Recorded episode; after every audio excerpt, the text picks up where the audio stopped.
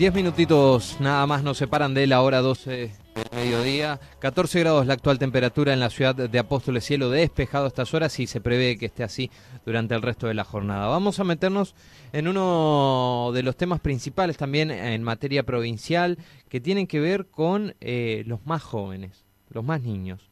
Bullying, grooming y violencia intrafamiliar son las problemáticas que encabezan la lista de denuncia en la línea 102. Nosotros hablamos justamente con Paula Yapovalov, ella es directora de esta línea, quien nos comentaba sobre las denuncias que están recibiendo en este último tiempo referido a estas problemáticas.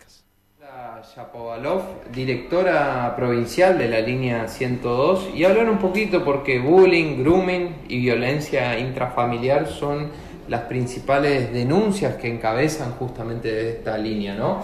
Sí, la verdad que estamos recibiendo varias llamadas eh, desde que tenemos el call center y demás, si bien antes se recibía, pero ahora como que se dio a conocer más un poco la línea, que era lo que necesitaban los niños sobre todo, eh, al hacerse conocer, están llamando más y la demanda es justamente esa, grooming, bullying en la escuela, bullying entre, entre sus compañeros, de las mismas instituciones hacia los niños.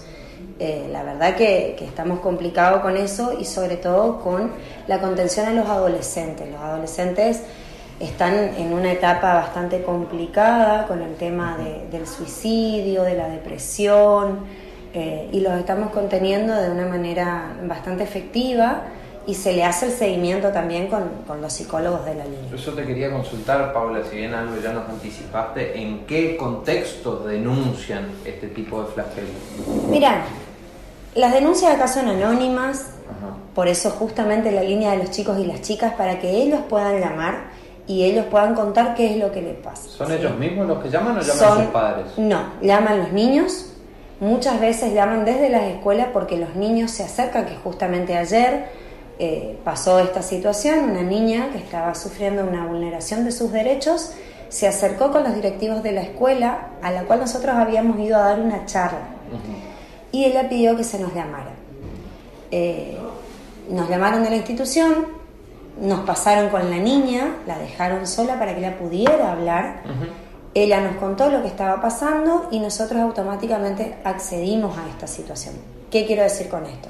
Nosotros tenemos un protocolo de intervención. Nosotros lo que hacemos es ir hasta el domicilio o ir hasta la institución, dependiendo de la situación de gravedad. Nosotros hacemos una evaluación de riesgo, a ver dónde conviene asistir a este niño, niña, adolescente. Eh, recaudamos toda la información, charlamos con el niño, niña o adolescente, o con quien haya hecho la denuncia, ¿sí? Eh, elevamos ese informe, le brindamos la contención primero elevamos el informe a la Subsecretaría de Infancia y a la Defensoría del Niño, Niña y Adolescente y los citamos para que empiecen a hacer el seguimiento con los psicólogos, con la trabajadora social.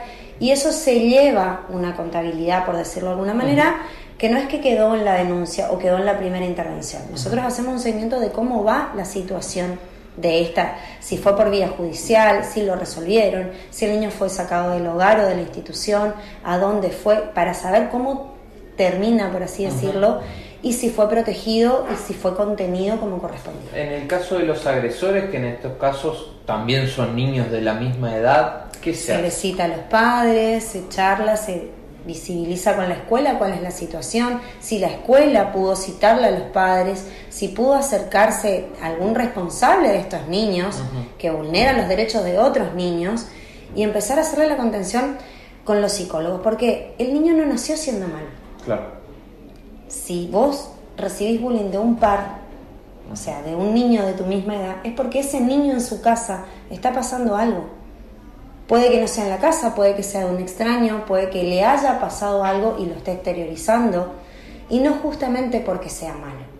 Entonces nosotros buscamos cuál es la causa de que ese niño haga bullying o sea agresivo o se ha retraído, o qué pasa que no come, porque hay escuelas a donde se le sirve el desayuno, el almuerzo, qué pasa que no come. Son muchas características que presentan los niños, niñas y adolescentes que son para llamar la atención. Que no hace falta, nosotros le pedimos a la sociedad y a las instituciones que no hace falta que hagan de investigadores privados, ni que hagan de policías. con la mínima sospecha deben llamar. Si lo ven en actitudes que no son comunes, o que está siendo muy violento, o que sus dibujos, hay, los docentes saben cuáles son las características, su gabinete psicopedagógico sabe cuáles son las características y deben llamar. No deben esperar a que le autorice fulano, mengano, el dueño de la escuela o cualquier persona puede llamar a la línea y sobre todo los niños. La línea es para ellos. Mirando las estadísticas de años atrás, podemos decir que las cifras en cuanto a estas denuncias han bajado, se mantienen o aumentaron. Dependiendo de la situación, han bajado, dependiendo de la situación, han aumentado, eh, sobre todo lo que es la violencia intrafamiliar con esto de la pandemia, al estar todos juntos en casa, al estar, eh, se ve otra, otra realidad que por ahí antes no se veía. Y, y, el tema del bullying ha aumentado muchísimo, el tema del grooming ha aumentado muchísimo, el acceso que tienen los niños a, todo tipo de comunicación, a todo tipo de información. Al teléfono. Al teléfono, básicamente, eh, es grave. O sea, por un lado está bien el acceso para aprender, para seguir y en un montón de situaciones, pero para lo que es grooming, lo que es bullying cibernético, lo que es un montón de situaciones, es gravísimo. Y allí es donde necesita el acompañamiento de un... Exactamente, ellos llaman, cuentan lo que les pasa y nosotros le brindamos la primera contención telefónica y después nos acercamos a donde corresponde.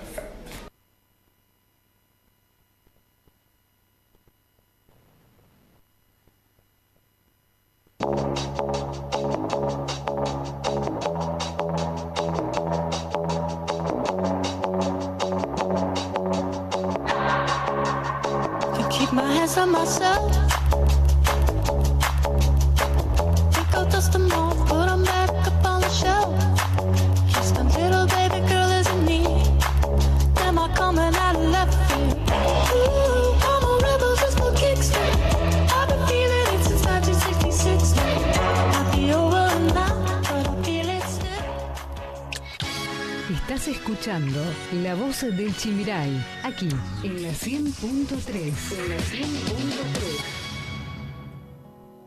Pienso que un sueño parecido no volverá más. Y me pintaba las manos y la cara de azul. Y de provisa de viento la